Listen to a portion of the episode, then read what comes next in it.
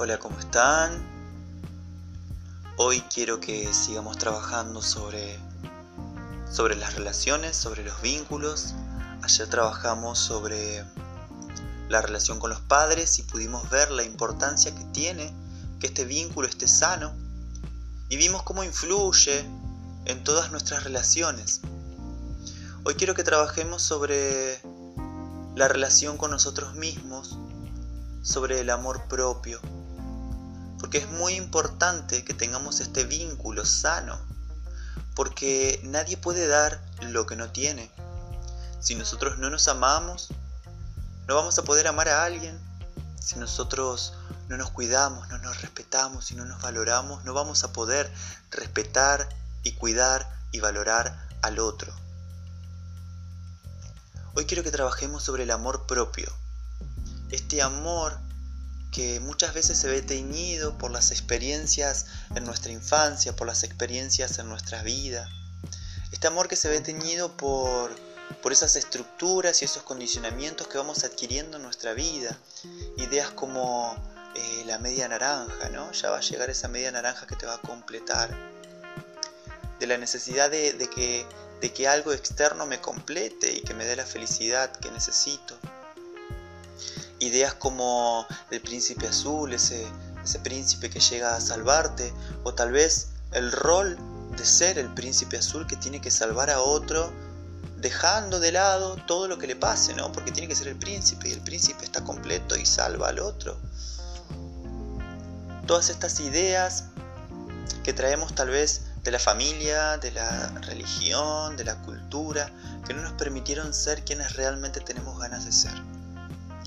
Según la mirada del coaching, una persona que, se ama y que tiene amor propio es una persona que puede estar en equilibrio con lo que siente, con lo que hace y con lo que piensa. ¿Cuántas veces nos hemos encontrado en situaciones en donde estamos sintiendo una determinada emoción y estamos haciendo todo lo contrario? ¿Cuántas veces hemos pensado en decir tal vez ¿no? algo que va en contra de lo que de lo que se espera ser escuchado de nosotros. ¿Cuántas veces hemos permitido determinadas situaciones o actitudes que nos dañaban, que nos hacían mal, pero las hemos permitido tal vez por agradar o por buscar la aprobación del otro?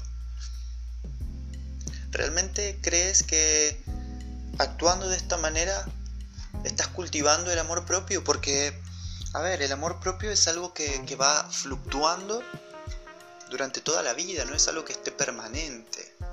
Es algo en lo cual tenemos que ir trabajando todos los días, ¿no? Tenemos que aprender a amarnos en cada momento.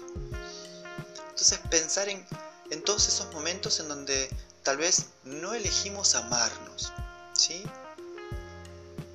Entonces mi propuesta hoy es hacer una meditación, la meditación del niño interior, ese niño interior que tal vez eh, se sintió desprotegido, se sintió desvalorizado, se sintió poco amado, se sintió poco escuchado.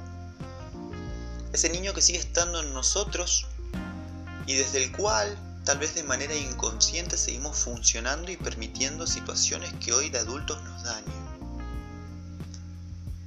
Y Luego de esta meditación, mi propuesta es darle tres ejercicios para reprogramar nuestra manera de actuar con nosotros mismos.